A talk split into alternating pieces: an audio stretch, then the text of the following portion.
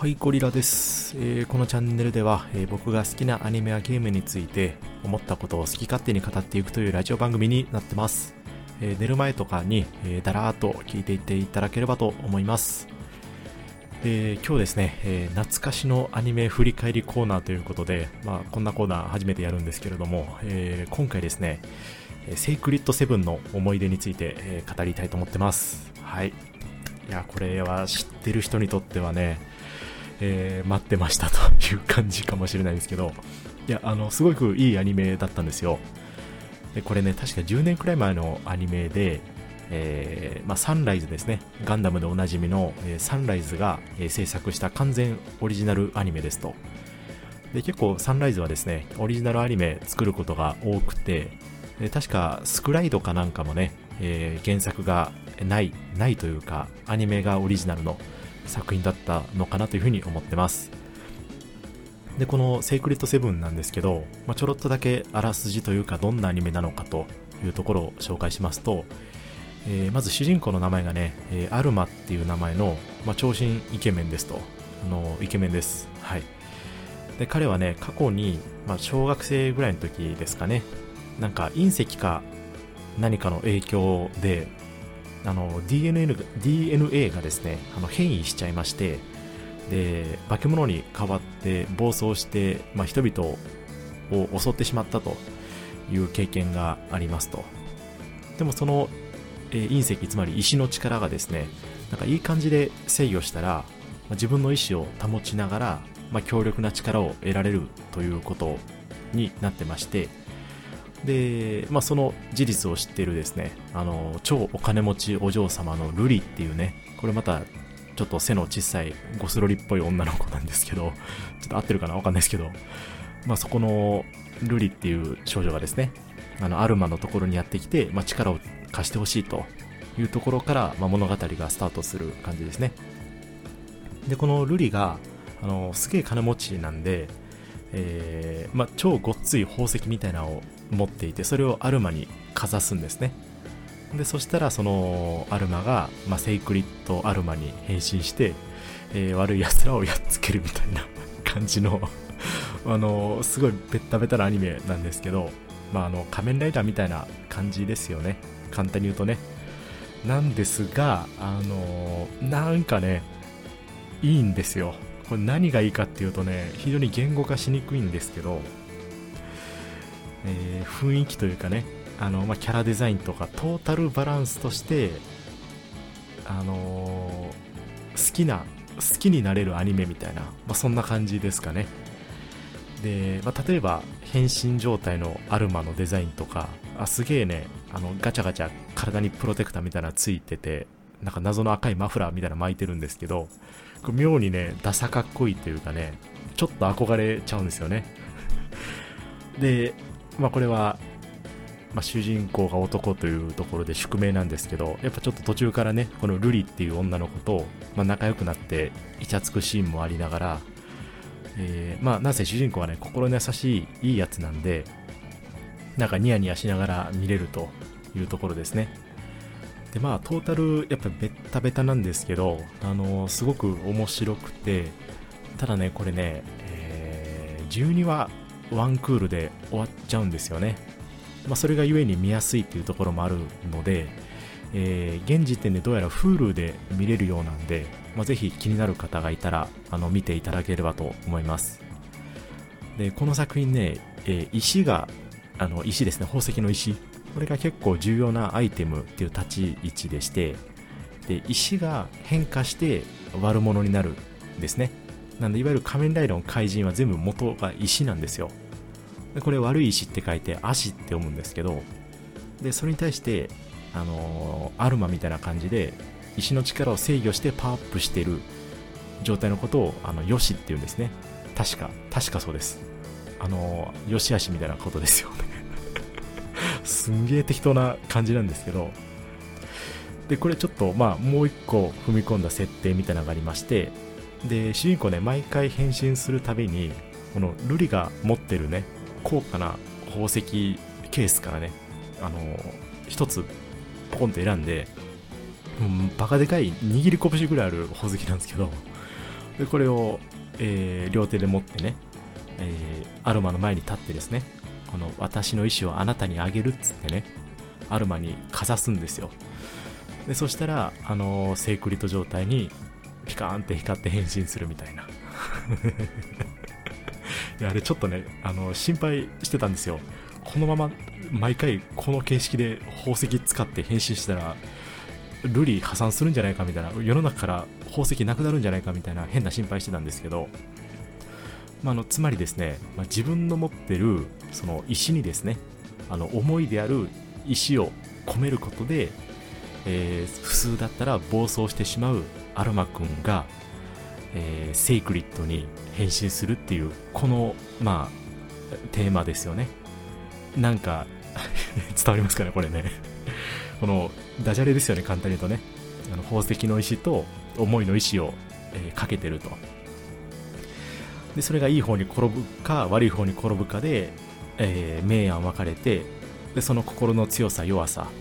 えー、自分の、まあ、正しさみたいなところを、まあ、ちょっとテーマ的に持ってきてるっていうことですね。まああのいいですよね。ありですよね。熱いですよね。で、まあ、こっからの、まあ、ストーリー展開が、まあ、ほとんど忘れちゃったんですけど、結構ね、いろんなタイプの敵が現れるんですけど、このセイクリッド状態のアルマンには あの、7つの力持ってるんで、まあ、毎回それを駆使してね、まあ、それで、まあ、やっつけると、まあ、セイクリッド7の7がそっから来てるんですね。で、あと、ライバル的なポジションのキャラもいるんですけど、まあ、シャドウムーン的な感じですよ。でそいつも同じセイクリッドの力を持ってるんですけど、まあ、いろいろな事情で、えー、敵対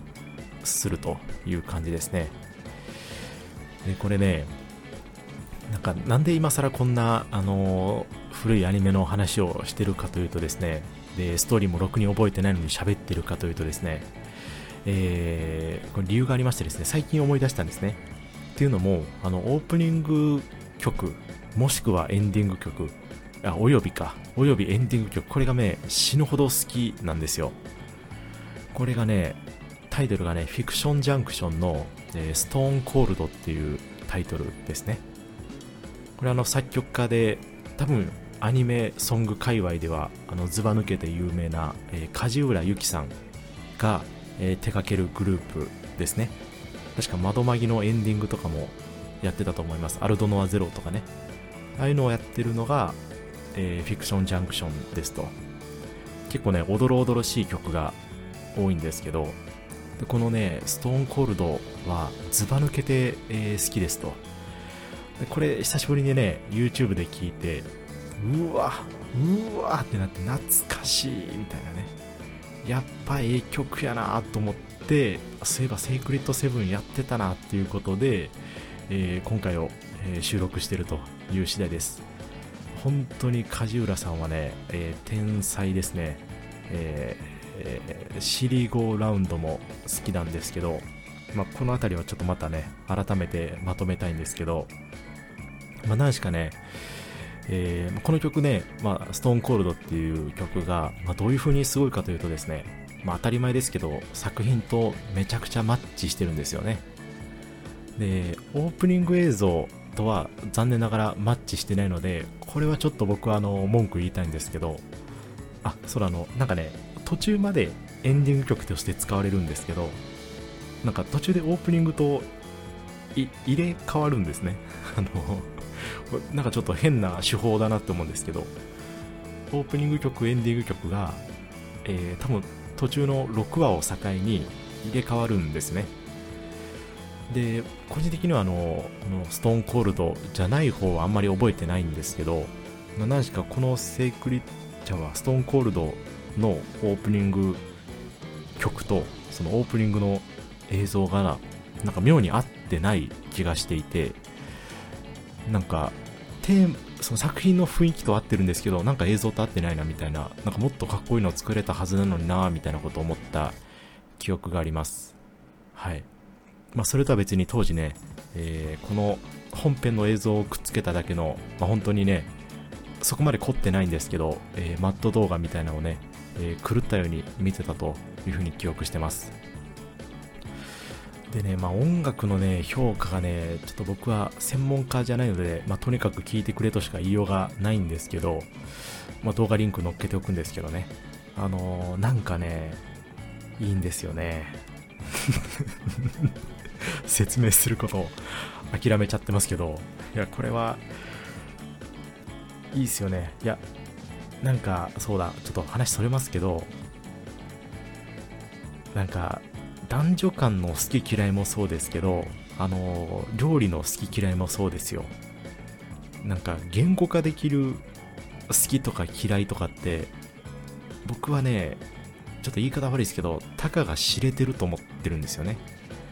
本当に心の底から痺れたものとか、あの、自分のこれまで見てきたものそれをはるかに凌駕する素敵なものに会えた時にそれってもう自分の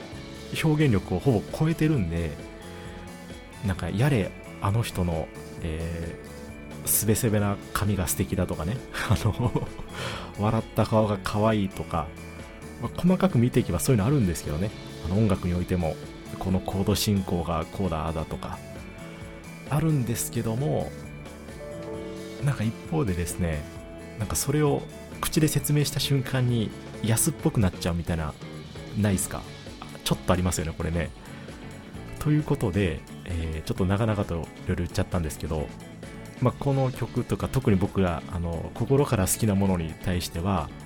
まあ、なんとなくねこういう印象がして好きだとか、えー、抜群に熱い展開があのー、底上げしてくれるとかね。なんかそういう雰囲気の説明だから好きみたいな言えるんですけど何が結局素晴らしいのっていうところに関してはねもう半分僕は責任をあの説明を放棄することが多いので あのとにかく、えー、聞いてくれということが多いです。あの以上です。はいすいません。であちょっとまた話戻しまして、まあ、あの全体的にあのすごく好きな作品でしたと、まあ、なんかええなと、えー、最終回12話で終わっちゃうんですけどね。えー、アルマもルリも幸せになってほしいなみたいなことを思いながら、まあ、最後まで気持ちよく見れるアニメだったなということですよ。でこれ本当ね24話やるつもりだったらしいんですけどなんか大人の事情でねなんか12話にキュッと短くなって放送されちゃったと。なんか同じ時期にやってたタイガードバニーのなんかそっちの方になんかいろいろ持っていかれたみたいな話も聞いたことあるんですけどあれ本当なんですかね？なんか詳しいなんか事情を知ってる方いたらぜひ教えていただければと思うんですけどなんかねすごいしっかりしてるのでせっかくやったら24話ちゃんとやってほしかったなっていう気がしつつただ、えー、改めて続編を作るっていうのが多分絶望的なんで まあね、まあ、そういうもんですよね。いやそうなんですよ。ね。まあとはいえねこういう感じのねあのまあ、僕が個人的な好きなだけではあるんですけど、えー、こういう素敵なアニメが、えこれからも増えてほしいなと思ってます。はい。今日はマジで何が言いたかったのかさっぱりわかんなかったですけど、まあ、とにかく あの、昔面白いアニメがあったよと。で、オープニング曲素敵だよという話ですよ。はい。で、こんな感じで僕はあの、基本的に、えー、自分のね、特にアニメゲームが多いんですけど、好きな話をダラダラと、えー、喋っていきますので、こんな感じでもよければ、ぜひチャンネル登録と、まあ、高評価ですね。でまた過去の、えー、気になったタイトルを紹介している動画があったらぜひ聞いてみてください。ということで本日は、えー、以上です。最後までご視聴いただきましてありがとうございました。では失礼いたします。